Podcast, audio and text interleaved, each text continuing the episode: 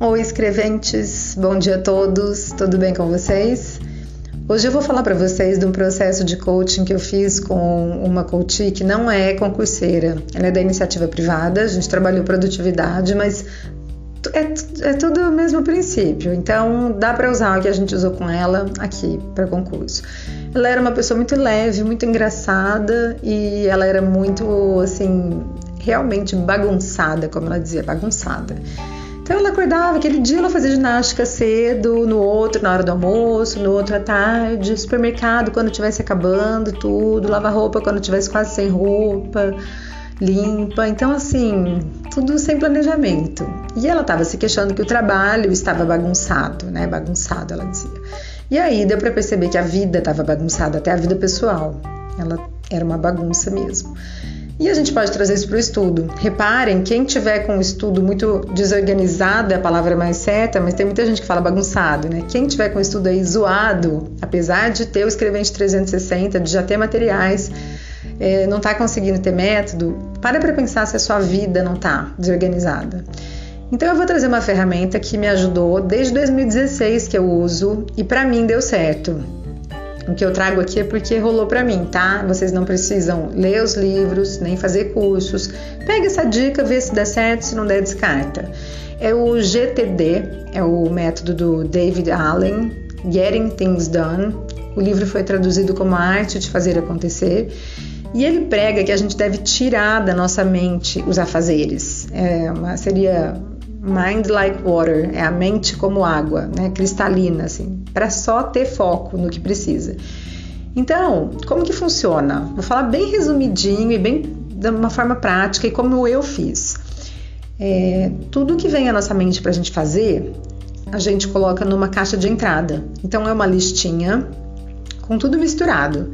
Preciso estudar a MP da liberdade econômica para o trabalho, preciso formalizar os contratos dos coaches, comprar um sapato preto porque o meu está horroroso para trabalhar.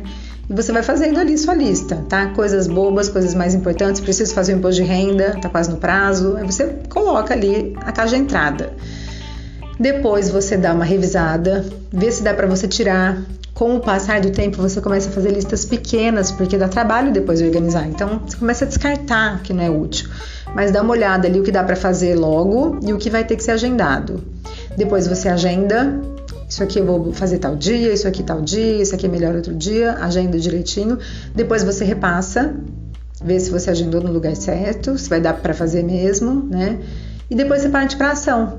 Faz o que tiver que fazer naquele dia, vai estar tá somado com demandas que estavam agendadas, mas aí você já mata o que tiver que fazer no fim da tarde, por exemplo. E depois o resto está agendado. Isso tem um efeito psicológico muito bom, porque você já sabe que aquilo ali tem o seu lugar, tem o seu horário. Você não precisa deixar de estudar para fazer aquilo. Tá? Bom, então eu faço na, no bloco de notas a caixa de entrada e a agenda eu gosto de fazer na agenda de papel. Então, é, pensei em alguma coisa, já anoto no celular. Não preciso buscar minha agenda. Eu pensei, eu coloquei ali, está na caixa de entrada.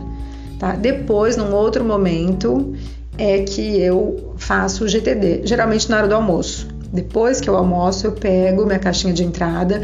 Conforme eu vou pondo na agenda de papel, eu já risco da caixa de entrada e essa caixa de entrada vai ficando pequena você começa a ficar minimalista mesmo. Porque para que, que você vai ficar colocando um monte de coisa na sua lista que depois vai dar trabalho para agendar e para realizar, tá? Então, por exemplo, para as mulheres, comprar roupa, comprar maquiagem, depois você olha ali já tem, tem bastante até, né? É, e algumas outras demandas também que a gente vai colocando, que a gente gostaria de fazer, mas que podem esperar e você começa a agendar menos. Tá, gostei demais. Quem tiver interesse, tente, né? Tomara que dê certo. E a gente se vê semana que vem. Até mais.